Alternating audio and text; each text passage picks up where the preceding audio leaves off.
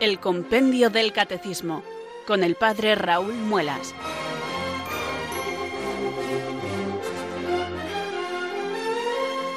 Muy buenas tardes, queridos oyentes de Radio María. Son las 4, las 3 en Canarias. Aquí comienza una nueva edición del Compendio del Catecismo. Reciban desde Talavera de la Reina un saludo muy cordial del Padre Raúl Muelas, que un día más les habla desde estos micrófonos de Radio María, la radio de la Virgen, la fuerza de la esperanza. Sed todos bienvenidos.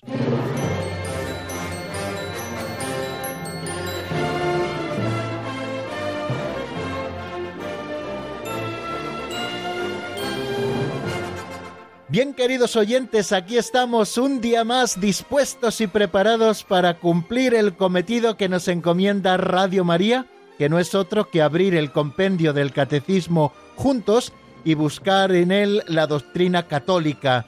Ya saben que a través de preguntas y respuestas y siguiendo el mismo esquema del catecismo mayor, este libro, así titulado Compendio del Catecismo de la Iglesia Católica, nos va presentando de manera resumida toda la doctrina católica que contiene la verdad, puesto que la Iglesia ha recibido el depósito de la fe y ella es la encargada de enseñárnoslo con autoridad, puesto que su autoridad está adornado con el carisma de la verdad y nos lo ofrece en estos subsidios, en estos instrumentos preciosos que son el Catecismo Mayor de la Iglesia y que es el compendio del Catecismo. Y nosotros aquí cada día, sin prisa pero sin pausa, nos disponemos a abrir nuestro libro y a repasar lo que vimos en nuestro último programa y a seguir avanzando un poco también en el estudio de la doctrina. Pero no hacemos solamente esto, sino que nos vamos acercando poquito a poco con otros recursos. Primero hacemos nuestra oración, que es lo que nos disponemos a hacer ahora, después escucharemos una pincelada de sabiduría y también utilizamos otros recursos a los que a veces casi no hacemos así mucho caso a la hora de resaltarlo, pero que también son importantes, que son esas dos canciones que solemos escuchar en cada uno de los programas. Son canciones netamente religiosas de distintos grupos. Ya hemos escuchado pues algo así como 302 canciones en todo el tiempo que llevamos de emisión en estos 151 programas que ya llevamos emitidos porque les recuerdo que hoy vamos a afrontar el programa número 152. Pues hasta el momento hemos escuchado, como les digo, 302 canciones eh, de diferentes grupos, de diferentes sensibilidades, pero todo música religiosa. Eh, no hemos buscado música de valores, sino música estrictamente religiosa, que si nosotros también estamos atentos, pues también nos ayuda a meditar sobre diferentes aspectos de la fe que cantan estos autores a los que nosotros nos referimos cada vez que ponemos una canción.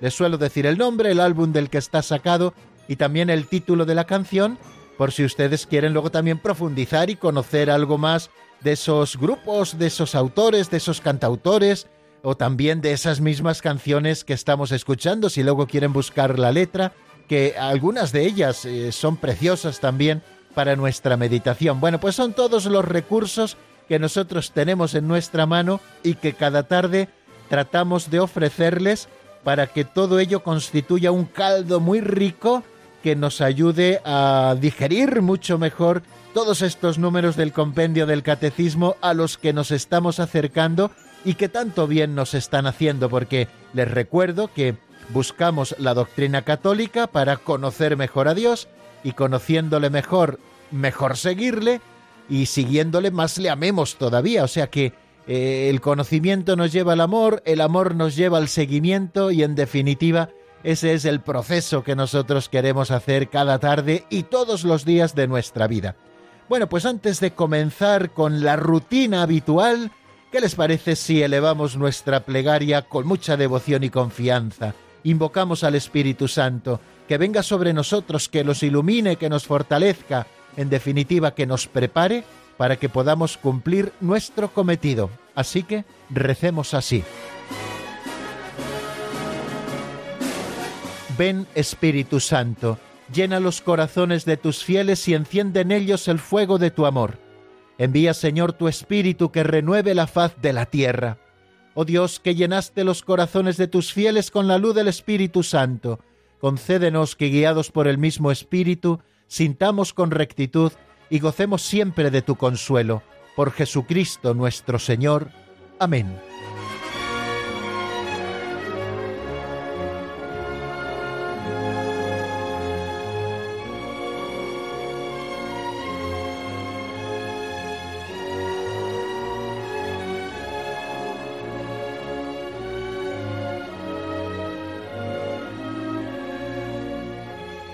Y después de haber hecho nuestra oración, queridos oyentes, nos disponemos a escuchar una pincelada de sabiduría.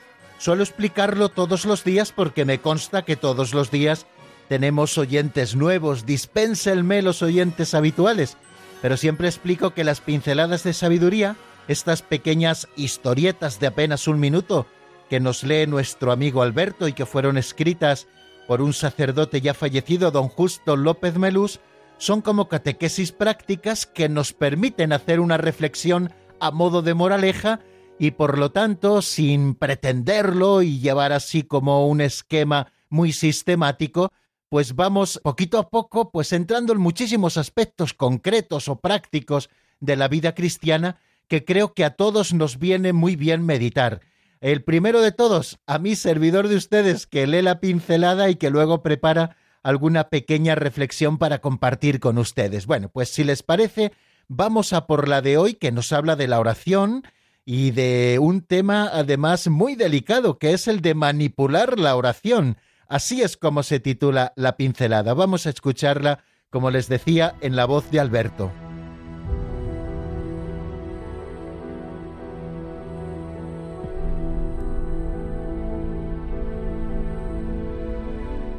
Manipular la oración. Buena es la sal, pero si pierde su sabor, no sirve para nada. Buena es la oración, pero si la oración se desvirtúa... La peor corrupción es la corrupción de las cosas mejores, dice un adagio latino. Buenos son los frutos de la oración, si se usa correctamente. Pero existe nuestra tendencia a manipular la oración, un matrimonio invitaba a su tía de excursión cada año. Un año se olvidaron. Por fin la invitaron. Ya es tarde. He rezado para que llueva. Dos judíos decidieron matar a Hitler cuando pasara ante ellos. Ante el retraso, dijo Levi, oye Samuel, reza para que no le haya pasado nada. Al final de la guerra, confesaron unas devotas, hemos rezado mucho para que las bombas cayeran en otro barrio.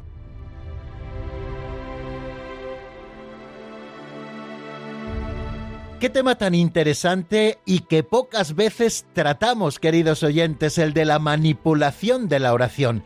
A veces, queriéndolo o sin querer, somos un poco dados a manipular las cosas, es decir, lo que dice el refrán, arrimar el ascua a nuestra propia sardina. Y esto lo hacemos en las cosas cotidianas y lo hacemos también en la relación con las personas de una manera más o menos patente, a veces eh, lo que llamamos también esa manipulación afectiva que a veces hacemos de las personas y que a veces tanto daño trae consigo, bueno, pues hoy la pincelada quiere hablarnos también de que somos capaces incluso de tratar de manipular a Dios manipulando la oración. Comenzaba de una manera muy bonita esta pincelada hablándonos de esas palabras del Evangelio. Si la sal se vuelve sosa, ¿con qué la salarán? No sirve para nada, solo para tirarla, arrojarla a la calle y que la pise la gente. Igual que no se enciende una lámpara para meterla debajo del celemín, sino para ponerla en alto en el candelero y que alumbre a todos los de casa. Bueno, pues el Señor nos invita a que alumbre así nuestra luz a los hombres. Bueno, eh, hablamos de la sal, que la sal debe cumplir su cometido y el cometido de la sal es sazonar los alimentos y también darles sabor, es decir, preservarlos de la corrupción y permitir que luego sepan un poquito más sabrosos, bueno, pues esa es la virtud de la sal. Cuando la sal pierde su virtualidad, pues ya no sirve para nada porque ya no preserva de la corrupción a los alimentos y tampoco ya les da ese sabor necesario que es para lo que sirve la sal. Bueno, pues la sal, que es una cosa muy buena, cuando se desvirtúa no sirve para nada, es más, puede ser incluso contraproducente, pues así también, usando esta comparación, hoy hablamos de la oración. La oración es una cosa buenísima, Es más, me atrevería a decir que la oración es una cosa imprescindible en la vida de todo cristiano. Y no solamente la oración vocal, sino también esa oración mental de confianza, de compartir ratos con el Señor. Necesitamos todos rezar. Decimos muchas veces que lo que la respiración es para el cuerpo, la oración es para el alma. Pero a veces también utilizamos mal la oración. Tratamos de manipular la oración. Y nos ha puesto don Justo López Melús como tres ejemplos muy significativos, muy ilustrativos de lo que es manipular la oración. Eh, aquella señora que no la invitaron sus sobrinos para irse de excursión y enfadada ya pidió que lloviera ese día para que no pudiera irse nadie. O la de aquellos judíos que decidieron matar a Hitler y como Hitler no pasó por allí rezaron para que no le hubiera pasado nada y le pudieran matar en otro momento. O al final de la guerra aquellas devotas eh, que rezaban para que las bombas cayeran en otro sitio. Bueno, pues evidentemente estos son ejemplos muy claros de lo que es manipular la oración. Y tenemos que tener, creo que, capacidad de discernimiento, queridos amigos, para no tratar de manipular la oración, sobre todo la oración de petición. Claro que tenemos que pedir cosas, pero lo que ante todo tenemos que pedir es, Señor, hágase tu voluntad, que será lo mejor para nosotros nosotros le presentamos al Señor nuestros santos deseos, pidiéndole que estos santos deseos coincidan con su voluntad y se puedan cumplir en nosotros.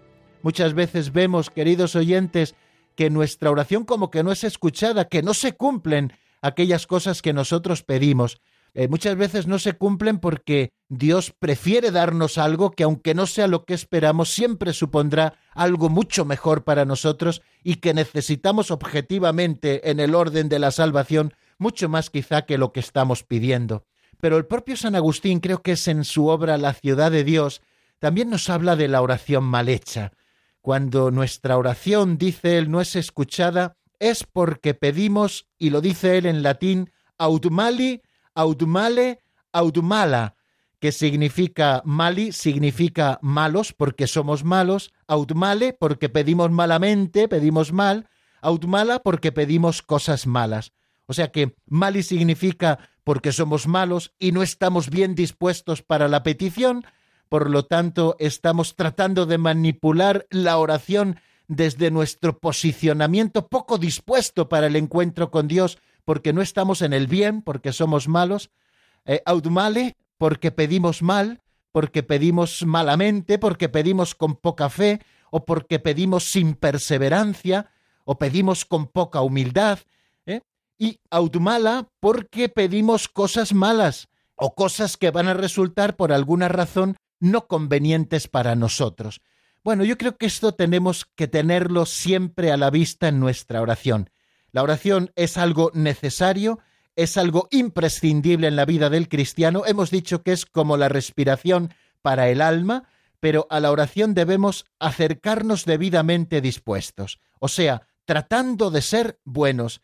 Ya sabemos que ninguno somos perfectos y que el pecado nos está rondando constantemente, incluso en el tema que hoy desarrollaremos, veremos ya, empezaremos a hablar del perdón de los pecados. Bueno, necesitamos todos el perdón de los pecados, pero cuando nos acercamos a la oración y siempre en nuestra vida, tenemos que buscar ser buenos. Tenemos que buscar también pedir bien, es decir, con fe, con perseverancia, con humildad, que son esas actitudes necesarias para que la oración sea buena y no sea una oración manipulada. Y por supuesto, no pedir cosas malas o cosas que no son convenientes para nosotros, sino pedir aquello que pueda venirnos mejor para nuestra salvación. Bueno, pues queridos amigos, vamos a acercarnos así a la oración y vamos a pedirle al Señor que nos dé la gracia de no manipular nunca la plegaria.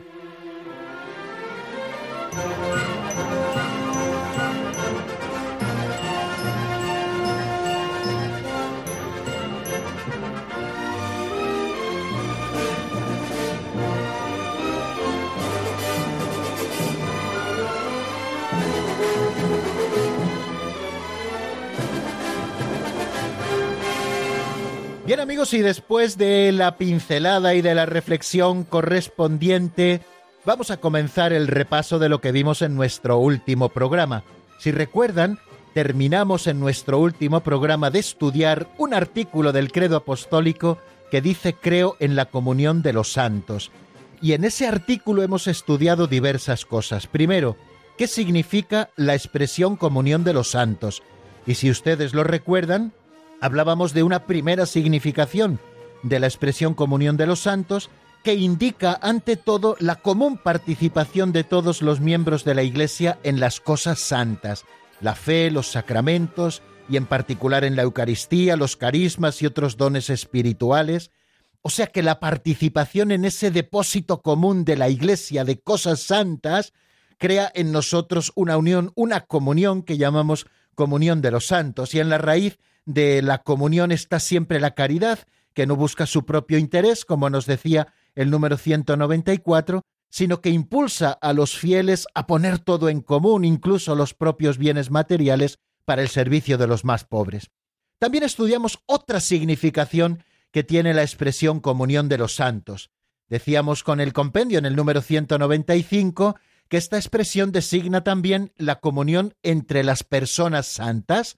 Utilizábamos eh, la expresión los santos no en el sentido en que comúnmente solemos utilizarlo, para referirnos a los que ya han llegado a la patria definitiva, los que están en el cielo, especialmente aquellos que han sido canonizados por la Iglesia, sino en el sentido primigenio en el que le usaba San Pablo, es decir, aquellas personas que por la gracia están unidas a Cristo muerto y resucitado. Por eso San Pablo, cuando escribía a los Efesios, escribía a los santos que están en Éfeso, o cuando escribía a los Corintios, escribía a los santos que viven en toda Acaya, ¿no? Bueno, pues los santos se refiere a aquellos que por la gracia están unidos a Cristo, muerto y resucitado.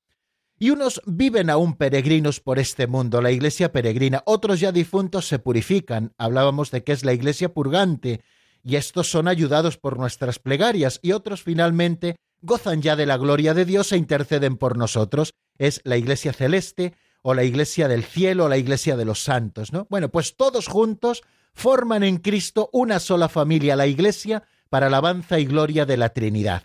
Comunión de los santos, por lo tanto, designa también la comunión de todos los que, unidos por la gracia, participan de Cristo, sea cual sea el estado en el que aún están, o bien peregrinos en esta tierra como nosotros, que aún estamos vivos y peregrinando hacia la patria definitiva, los difuntos, que ya están confirmados en gracia porque han muerto en gracia de Dios, pero que aún les queda que purificar y a los que podemos ayudar nosotros con nuestras plegarias, y también los santos que ya están en el cielo, que interceden por nosotros y que también son modelos de comportamiento para cada uno de nosotros. Todos formamos una gran familia. Bueno, y después de estudiar esos dos significados de la expresión comunión de los santos, hace un pequeño excursus el compendio del catecismo para desarrollar un tema precioso que cabe en este momento, que es la relación de María con la Iglesia. Y entonces estuvimos estudiando eh, que María es madre de la Iglesia, Así la proclamó el Papa San Pablo VI en el año 64. Al finalizar la tercera sesión del Concilio Vaticano II, la proclamó Madre de la Iglesia. La llamó Madre de Cristo y Madre de la Iglesia. Entonces nos preguntábamos con el 196 en qué sentido la bienaventurada Virgen María es Madre de la Iglesia. Decíamos que es Madre de la Iglesia en el orden de la gracia, porque ha dado a luz a su Hijo Jesús, Hijo de Dios, cabeza del cuerpo que es la Iglesia, y también porque Jesús agonizante en la cruz la dio como madre al discípulo con estas palabras, ahí tienes a tu madre. Como María veíamos, no deja de ser madre en ese momento en que nos es entregada por Juan, sino que ya permanece por siempre, incluso después de la ascensión como Madre nuestra, pues nos preguntábamos cómo ayuda la Virgen María a la Iglesia hoy, puesto que es Madre de la Iglesia.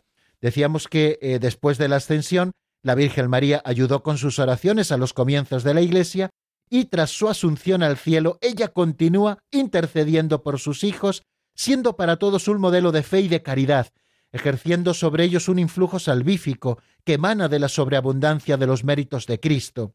Y terminábamos escuchando en ese número 197 que los fieles ven en María una imagen y un anticipo de la resurrección que les espera y la invocan como abogada, auxiliadora, socorro y mediadora. Y después, en el último día, estuvimos estudiando los dos últimos números de ese excursus de la relación de la Iglesia y María, y son los que vamos a repasar en este momento y vamos a tratar de hacerlo brevemente. En el número 198 nos preguntábamos qué tipo de culto se rinde a la Virgen María. Bueno, nos dice textualmente el compendio del Catecismo que a la Virgen María se le rinde un culto singular, que se diferencia esencialmente del culto de adoración que se rinde solo a la Santísima Trinidad. Este culto de especial veneración encuentra su particular expresión en las fiestas litúrgicas dedicadas a la Madre de Dios y en la oración mariana como el Santo Rosario, compendio de todo el Evangelio. Bueno, nos explica cómo es el culto especial que la Iglesia rinde a María y nos dice que es esencialmente diferente del culto de adoración que solo se le rinde a Dios. Ayer utilizábamos unas palabras así como muy técnicas, ¿no? Hablábamos del culto de la tría, que viene de la treya, que significa prestar adoración, y que este es un culto que solamente se le puede dar a Dios Trinidad al Padre, al Hijo y al Espíritu Santo. Solo podemos adorar a un solo Dios. Lo demás sería idolatría, ¿ven? La palabra latría, bueno, culto de latría, idolatría sería adorar a ídolos, o sea, no adorar al verdadero Dios. Quiere decir que al verdadero Dios solo se le da un culto de adoración a la Santísima Trinidad, al Padre, al Hijo y al Espíritu Santo. Y que a los santos se les rinde un culto de dulía, que es un culto de veneración, por las cosas buenas que en ellas encontramos. Eh, Santo Tomás hace la distinción de que el culto de la tría solo se le puede dar a ese ser superior único al que nosotros llamamos Dios y que se ha revelado y que es Padre, Hijo y Espíritu Santo, y que el culto de Dulía, el de veneración, se le prestamos a los santos por todas las cosas buenas y por todas las huellas de Dios que encontramos en ellos, puesto que también son para nosotros modelos de comportamiento. Bueno, pues al hablar del culto que le damos a la Virgen María, hablábamos de que es un culto de hiperdulía, así se ha llamado en la tradición teológica. Hiper es un prefijo que nos habla de lo más excelso, que nos habla de lo que es superior. Bueno, pues el culto de hiperdulía eh, es un culto superior que nosotros damos a la Virgen por la bondad que encontramos en ella, por su vinculación especial con la obra de la salvación, por ser Madre de Dios y ser Madre nuestra, nosotros le damos un culto de veneración, pero por encima incluso del culto que damos a todos los santos, puesto que María está por encima de todos los santos como la reina del cielo. Bueno, entonces, eh, una primera cosa que nos dice este número 198, que el culto que se le rinde a María es un culto singular, no es igual que el que rendimos a los santos, pero que es diferente esencialmente del culto de adoración que se rinde solo a la Santísima Trinidad. Así que cuando nos digan que nosotros adoramos a la Virgen, ya pueden ustedes decir con la doctrina católica que eso no es verdad. A la Virgen no la adoramos, a la Virgen la queremos mucho, a la Virgen la veneramos, a la Virgen recurrimos constantemente porque es nuestra madre, pero adorar, adorar, solo adoramos a Dios. Bueno, ¿dónde se manifiesta este culto singular que la Iglesia rinde a la Santísima Virgen María? nos dice que esa especial veneración encuentra su particular expresión en las fiestas litúrgicas dedicadas a la Madre de Dios y también en la oración mariana. Recordábamos cuáles son esas principales fiestas litúrgicas dedicadas a la Madre de Dios. Hablábamos de que cuatro de ellas tienen el rango de solemnidad, que es el rango litúrgico mayor. El día 1 de enero, Santa María Madre de Dios. El día 8 de diciembre, la Inmaculada Concepción de Santa María el día 25 de marzo, la Anunciación del Ángel a Nuestra Señora, que decíamos que es una fiesta del Señor y es una fiesta también de la Virgen, y el 15 de agosto, que también es solemnidad, que es la Asunción de María en cuerpo y alma a los cielos. Después hablábamos de otras fiestas de la Virgen que no tienen la categoría de solemnidad, pero que se celebran con el rango de fiesta litúrgica. Por ejemplo, la del Día de la Natividad de la Virgen, el día 8 de septiembre, el día 2 de febrero, la Virgen de las Candelas, que es la presentación de Jesús en el templo y la purificación de la Virgen María, y decíamos también que es una fiesta del Señor y que también es una fiesta de la Virgen, y también el día 31 de mayo que celebramos la visitación de la Virgen María a su prima Santa Isabel, y luego hay otras fiestas que tienen el rango de memorias, como la presentación de la Virgen María en el templo el 21 de noviembre, Nuestra Señora de Lourdes el 11 de febrero, la memoria del Inmaculado Corazón de María, Nuestra Señora del Carmen el 16 de julio, el día 5 de agosto la Virgen Blanca, la dedicación de la Basílica de Santa María la Mayor en Roma, eh, María Reina el día 22 de agosto, la Virgen de los Dolores el día 15 de septiembre, la Virgen del Rosario el día 7 de octubre y también esas otras fiestas que a nivel local tienen una gran significación porque celebran a las patronas, etcétera. Bueno, pues a través de estas fiestas litúrgicas se manifiesta ese culto singular que la Iglesia rinde a Santa María y también a través de la oración mariana. Esas oraciones que nosotros aprendemos y que recitamos tantas veces. Quizá la principal de ellas referida a María es el Ave María, una de las primeras oraciones que nosotros aprendemos, o el rezo de la salve. Ayer poníamos también el ejemplo del bendita sea tu pureza. Bueno, y entre todas estas oraciones destaca una de manera especialísima el compendio del catecismo que es el Santo Rosario, que es el compendio del Evangelio. Y yo les animaba a que si pueden este fin de semana lean la carta de San Juan Pablo II, Rosarium Virginis Mariae, porque les ayudará a redescubrir el rosario como una oración contemplativa síntesis del Evangelio que nos ayuda a contemplar el misterio de Cristo a través de los misterios de su vida y siempre de la mano de Santa María. Y también nos referíamos al número 199 que termina este excursus y que se pregunta de qué modo la Virgen María es icono escatológico de la Iglesia. Nos dice el compendio que, contemplando a María, la toda santa, ya glorificada en cuerpo y alma, la Iglesia ve en ella lo que la propia Iglesia está llamada a ser sobre la tierra y aquello que será en la patria celestial. María siempre es motivo de esperanza, queridos amigos. Yo les invitaba, y lo hago hoy otra vez, a que miremos constantemente a Santa María porque ella es madre de la esperanza, de la esperanza de cada uno de los corazones de sus hijos que la miran y la invocan, pero también madre de la esperanza de toda la Iglesia. Ella por su posición singular en la historia de la salvación y por la misión especialísima que se le encomendó de ser la madre del Salvador, por haberse unido de una manera tan especial a la misión de su Hijo, María también ha participado ya de manera especial de la resurrección de Cristo, no solamente teniendo su alma limpísima en el cielo, sino que su cuerpo virginal también está en el cielo. Lo proclamamos en el dogma de la Asunción de Santa María en cuerpo y alma a los cielos. Pues al contemplar la Iglesia María ya en cuerpo y alma a los cielos, en primer lugar la Iglesia ve lo que ella está llamada a ser sobre la tierra, que es madre de todos los creyentes. La Iglesia es nuestra madre, que nos engendra en su seno, que nos va educando y en cuya casa vivimos, ¿no? Pues la Iglesia, al mirar a la Virgen, es consciente de su misión aquí en la tierra y también se goza en la esperanza de lo que un día llegará a ser plenamente en la patria celestial cuando Cristo vuelva sobre las nubes del cielo como juez universal y presente ante sí la Iglesia sin mancha ni arruga ni nada semejante. Pues todo esto lo gozamos cada vez que nosotros miramos a Santa María. Y así terminamos, queridos amigos, el resumen de lo que hemos visto no solamente en estos dos últimos programas, sino en todo ese artículo que profesábamos diciendo, creo, en la comunión de los santos. Vamos a detenernos un momento lo vamos a hacer escuchando una canción titulada Tengo a Cristo de Alonso Sanabria, que está sacada del álbum Cámbiame por dentro. Escuchamos y enseguida estamos nuevamente juntos para avanzar en la doctrina.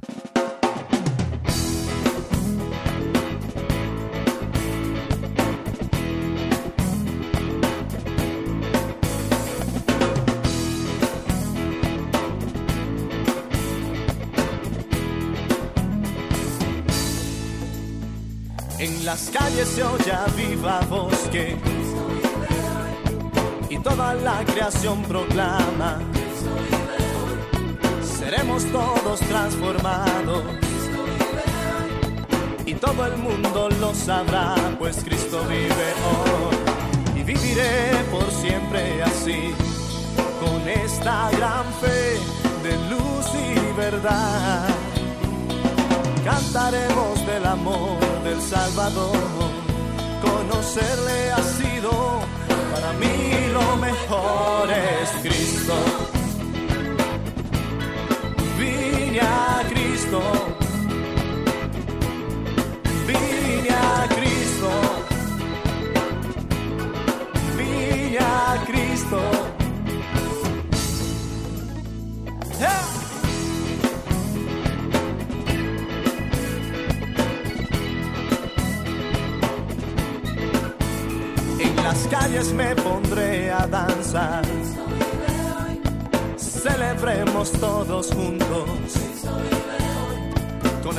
Del Señor cantaremos.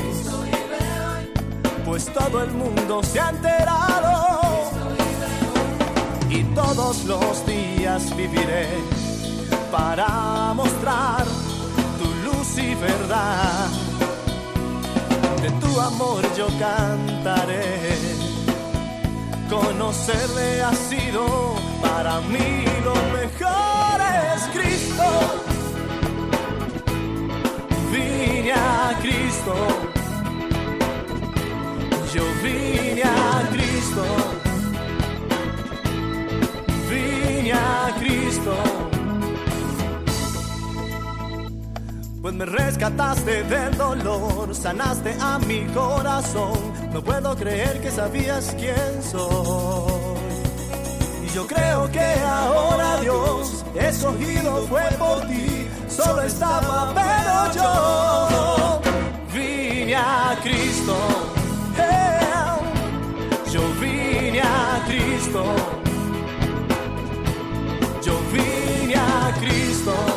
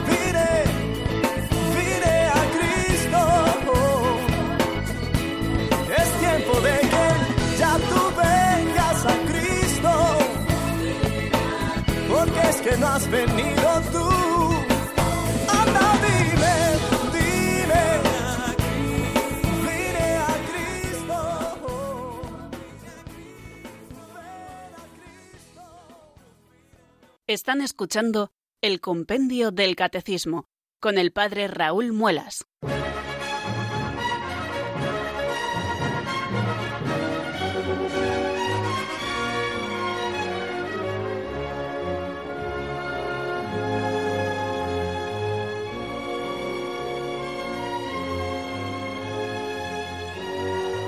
Bien amigos, continuamos en la sintonía de Radio María, estamos en el compendio del Catecismo y como les indica esa locución, desde Talavera de la Reina les está hablando servidor de ustedes, el Padre Raúl Muelas, como todas las tardes, de lunes a viernes, en esta franja horaria.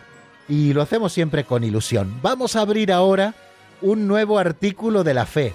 Estamos en la tercera parte del credo, ya saben que el credo, como les he explicado muchas veces, soy ya hasta pesado, está dividido como en tres partes. Una primera mm, referida al Padre, que es el primer artículo, luego cinco o seis artículos referidos al Hijo, la segunda parte, y luego la tercera parte referida al Espíritu Santo y al desarrollo de su obra. Bueno, pues dijimos, creo en el Espíritu Santo, creo en la Santa Iglesia Católica, también lo hemos explicado, creo en la comunión de los santos, que dijimos que era como la explicitación eh, de lo que es creo en la Iglesia Católica, porque ¿qué es la Iglesia Católica sino la comunión de los santos?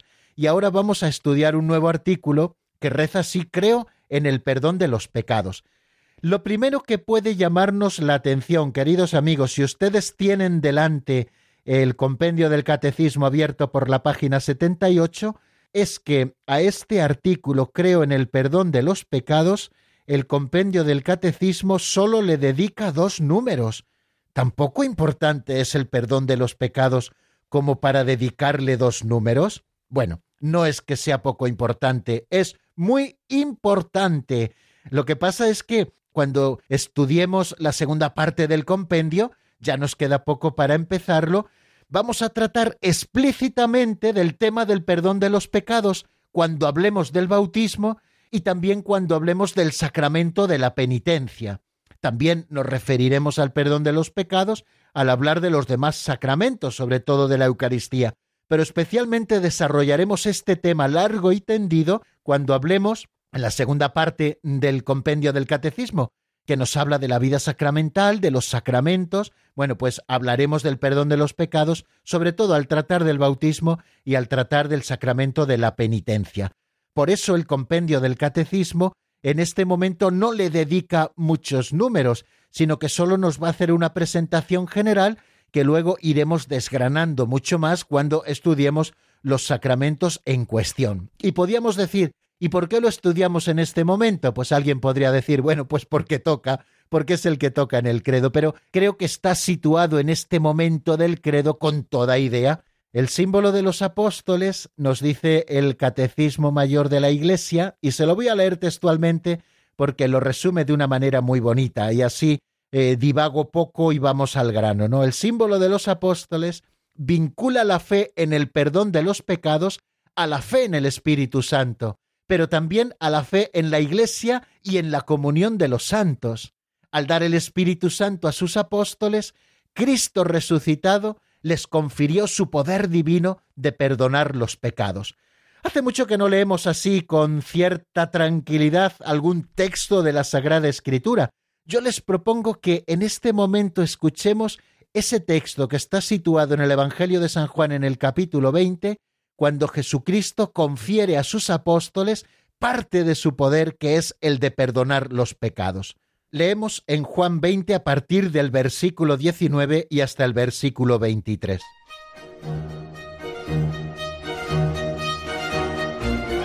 Al anochecer de aquel día, el primero de la semana, estaban los discípulos en una casa con las puertas cerradas por miedo a los judíos.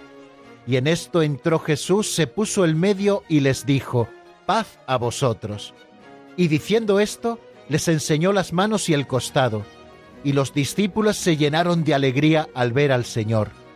Jesús repitió, paz a vosotros, como el Padre me ha enviado, así también os envío yo.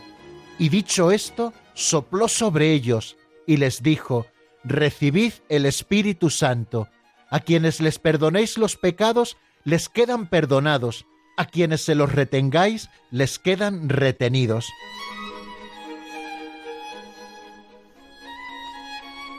Bueno, pues hasta ahí, queridos amigos, ese texto en el que queda patente cómo Jesús, comunicándoles el Espíritu Santo a los apóstoles, les da el poder de perdonar los pecados. A quienes perdonéis los pecados les quedan perdonados, a quienes se los retengáis les quedan retenidos.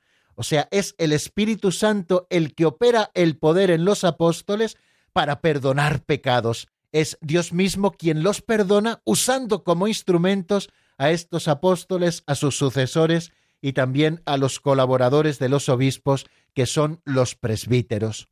O sea que por la fuerza del Espíritu Santo, a través del ministerio de la Iglesia y en la comunión de los santos, nosotros podemos decir, creo, en el perdón de los pecados.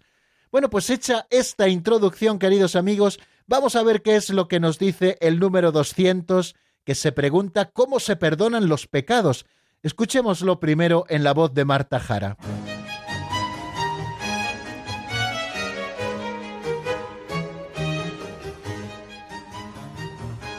Número 200. ¿Cómo se perdonan los pecados? El primero y principal sacramento para el perdón de los pecados es el bautismo.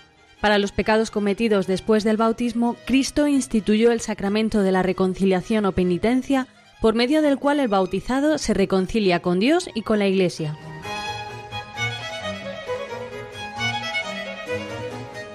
Acabamos de escucharlo, queridos amigos, y no puede ser más explícito el compendio del catecismo al explicar cómo se perdonan los pecados. Nos dice, el primero y principal sacramento para el perdón de los pecados es el bautismo. Para los pecados cometidos después del bautismo, Cristo instituyó el sacramento de la reconciliación o penitencia, por medio del cual el bautizado se reconcilia con Dios y con la Iglesia.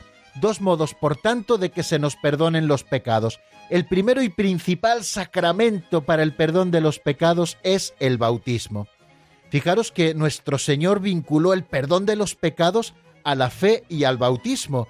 Así se lo dijo a los apóstoles y así lo recoge San Marcos en esos últimos compases de su Evangelio. Estamos en el capítulo 16, versículos 15-16. Dice así el Evangelio.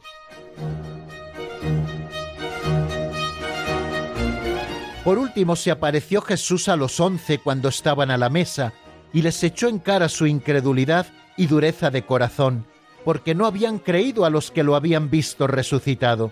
Y les dijo, Id al mundo entero y proclamad el Evangelio a toda la creación. El que crea y sea bautizado se salvará, el que no crea será condenado. Por tanto, teniendo a la vista estas palabras del Señor en el Evangelio, decimos, como nos ha dicho el compendio del Catecismo, que el bautismo es el primero y principal sacramento del perdón de los pecados, porque nos une a Cristo muerto por nuestros pecados y resucitado para nuestra justificación, a fin de que vivamos también nosotros una vida nueva.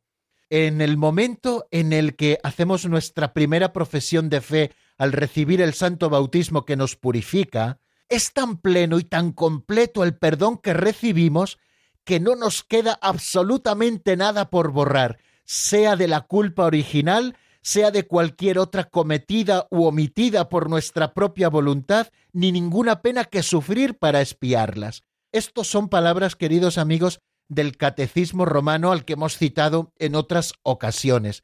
Fijaros que en el momento del bautismo normalmente estamos acostumbrados al bautismo de los niños pequeños y a los niños pequeños que no tienen pecados personales solo se les perdona el pecado original. Pero cuando se trata del bautismo de los adultos, después de que el adulto personalmente profese la fe, puesto que es interrogado por el ministro del sacramento, por el obispo que a lo mejor le está administrando el sacramento, le dice si cree en Dios Padre Todopoderoso, si cree en Jesucristo, si cree en el Espíritu Santo, la Santa Iglesia Católica, etc. Y a cada pregunta el catecúmeno responde sí creo, después recibe el bautismo en el nombre del Padre y del Hijo y del Espíritu Santo, y al recibir el bautismo queda purificado tan plenamente y de modo tan completo que se le borran todos los pecados, la culpa original, los pecados cometidos por él e incluso omitidos por su propia voluntad, incluso también la pena temporal que debemos sufrir para expiar esos propios pecados. Bueno, el bautismo, por supuesto, es el perdón absoluto de nuestros pecados. Es verdad que el bautismo nos perdona los pecados, pero también tenemos que tener a la vista, sin embargo, que la gracia del bautismo no libra a la persona de todas las debilidades de la naturaleza. Como continúa diciendo el Catecismo romano, al contrario, todavía nosotros tenemos que combatir los movimientos de la concupiscencia que no cesan de llevarnos al mal. Por tanto, aunque se nos perdonen todos los pecados en el bautismo, en nosotros queda la concupiscencia, que no es en sí pecado, pero que sí que es una inclinación constante al mal. Se pregunta el Catecismo Mayor ¿quién será lo suficientemente valiente y vigilante para evitar toda herida del pecado? Y citando al catecismo romano dice, puesto que era necesario que además de por razón del sacramento del bautismo, la Iglesia tuviera la potestad de perdonar los pecados, le fueron confiadas las llaves del reino de los cielos con las que pudiera perdonar los pecados de cualquier penitente, aunque pecase hasta el final de su vida. Por eso, por medio del sacramento de la penitencia, que es el segundo sacramento que cita este número 200 por el cual se nos perdonan los pecados, el bautizado puede reconciliarse con Dios y con la Iglesia. Muchas veces hemos llamado al sacramento de la penitencia como el segundo bautismo, ¿no? El propio San Gregorio Nacianceno dice, los padres tuvieron razón en llamar a la penitencia un bautismo laborioso. Así pues, para los que han caído después del bautismo, es necesario para la salvación este sacramento de la penitencia, como lo es el bautismo para quienes aún no han sido regenerados, tal y como nos recuerda el concilio de Trento. Bueno, pues aquí tienen, queridos amigos, el enunciado y tampoco nos detenemos mucho más porque tampoco es mucha más la doctrina. Ya llegaremos a los sacramentos del bautismo y de la penitencia para poder eh, estudiar más en profundidad el tema del perdón de los pecados. Bástenos saber que eh, se nos perdonan los pecados por el sacramento primero y principal para el perdón de los pecados, que es el bautismo, y para los pecados cometidos después del bautismo, Cristo instituye el sacramento de la penitencia por el cual el bautizado se reconcilia con Dios y con la Iglesia. Bueno, el lunes volveremos, si Dios quiere, otro poquito sobre este tema y le daremos alguna vuelta más y también estudiaremos el número 201. Eh, les dejo un número de teléfono por si ustedes quieren llamarnos y consultarnos alguna cosa. El 910059419. 91005 9419. Si desean llamarnos, pues yo les pongo ahora una canción y mientras tanto ustedes pueden marcar y enseguida estamos nuevamente juntos. La canción es de Ay Karen, se titula Ánimo soy yo y está sacada del álbum Con él la fiesta empezó.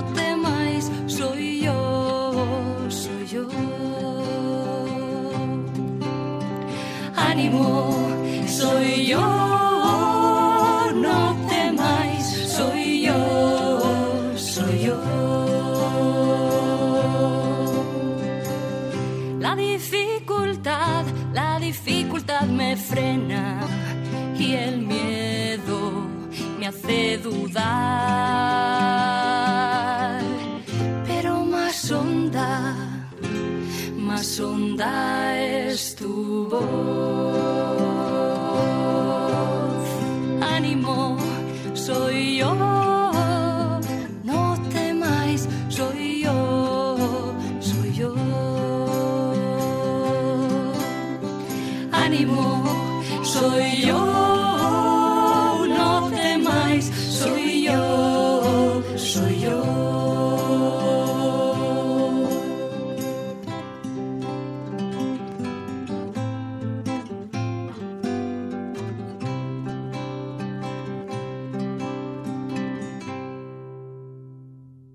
Están escuchando el Compendio del Catecismo con el Padre Raúl Muelas.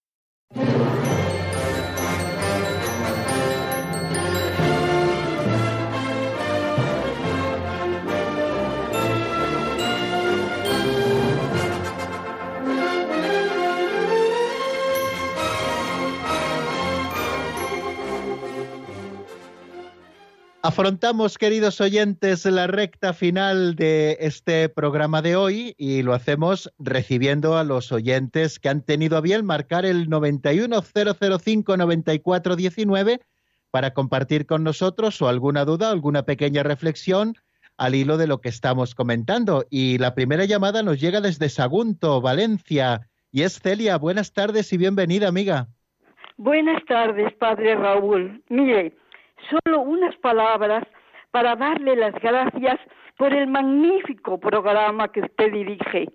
En primer lugar, por la profundidad y claridad de los temas que usted trata, pero además por esa voz preciosa que usted tiene, fuerte y nítida, que es especialmente buena para las personas mayores que le oímos muy bien.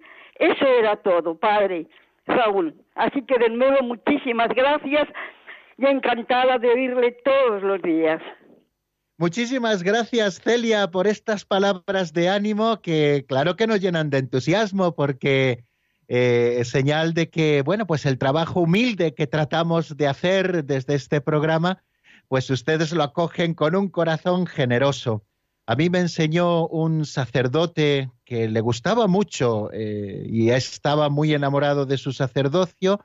Lo importante que es que cuidemos la voz, la vocalización y hablar alto y claro para que todos puedan escucharnos, ¿no? Y así también evitamos que nos entre un poquito el sueño a estas horas de después de comer todas las tardes. Pues muchísimas gracias, Celia, a usted, de verdad, por el entusiasmo que pone en la escucha y por estar ahí al otro lado de su receptor de radio todos los días cuando se emite el compendio del catecismo y estoy seguro que también cuando se emiten otros programas de Radio María a los que usted sigue con el mismo interés y cariño.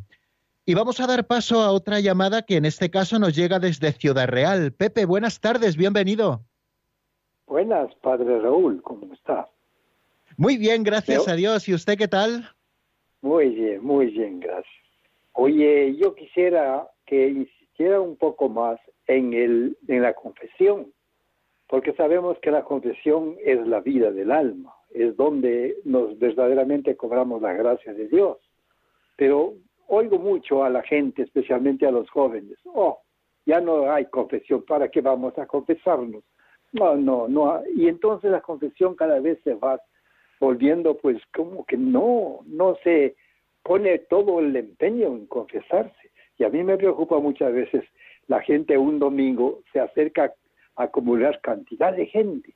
Bueno, yo no quiero juzgar, pero yo entiendo que para recibir a Jesucristo se necesita estar purificado y limpio de todo, porque es la grandiosidad más grande de la Eucaristía.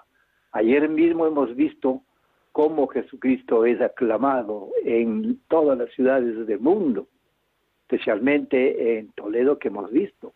Entonces Jesucristo es el ser más infinito, más poderoso, y a quien tenemos que recibirle con verdadero amor, con verdadera purificación del corazón.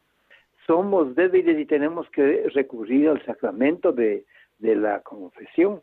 Entonces yo le agradecería mucho que insista un poco más, ya que a mí, como un buen cristiano, y gracias a Dios, pues doy de misa diaria y estoy tan unido a mi Dios que todos los eh, jueves y viernes voy a la adoración eucarística.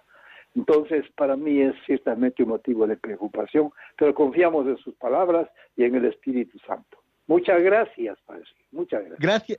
Gracias a usted, Pepe, por sus palabras y por animarnos a hacer hincapié en un sacramento importantísimo en la vida del cristiano. Evidentemente, en el desarrollo que estamos haciendo del comentario del compendio del catecismo, pues aquí en este momento en que se habla de creo en el perdón de los pecados, pues solamente hacemos un pequeño apunte y luego nos dedicaremos semanas enteras cuando llegue al sacramento de la penitencia con esa importancia con la que usted quería resaltarlo. Y creo decirle que es una preocupación común esta que usted manifestaba muy bien, ¿no? Eh, las grandes filas que tenemos quizá en, en la hora de la comunión y quizá no hay tanta fila a la hora de confesarse y sin embargo es el sacramento que nos purifica y nos dispone para poder recibir mm, verdaderamente preparados, dispuestos con el corazón limpio al Señor. No en vano la Iglesia nos recomienda, eh, solo lo exige en cuanto a mandamiento, confesar los pecados mortales al menos una vez al año, ¿no? Pero la recomendación que la Iglesia hace es que confesemos muy frecuentemente eh, no solo los pecados mortales, sino también los pecados veniales, ¿no? Aquellos que puedan decir, pues Padre, no tengo conciencia de pecado mortal, bendito sea Dios, pero acércate también al sacramento de la penitencia porque es tanta la gracia de purificación que recibimos y sobre todo también la fortaleza para poder afrontar la vida eh, desde ahí, desde la voluntad de Dios y queriendo ser fiel en todo, ¿no? Y tener el corazón preparado y dispuesto siempre para recibir a Cristo. Pues si Dios quiere, claro que sí, insistiremos también el próximo lunes un poquito más cuando volvamos sobre el tema en nuestro repaso y seguiremos insistiendo en, el sacramento de la penitencia y le agradezco mucho su intervención, lo mismo que a Celia, que hoy nos llamaba desde Sagunto. Muchísimas gracias, queridos oyentes, por haber estado ahí una semana más.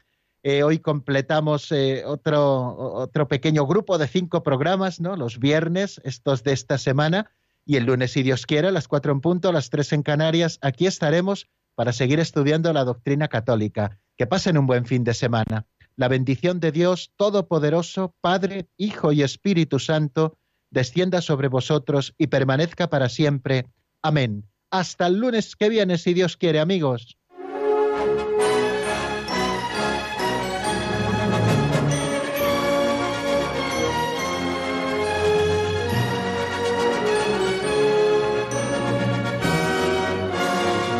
El Compendio del Catecismo con el Padre Raúl Muelas.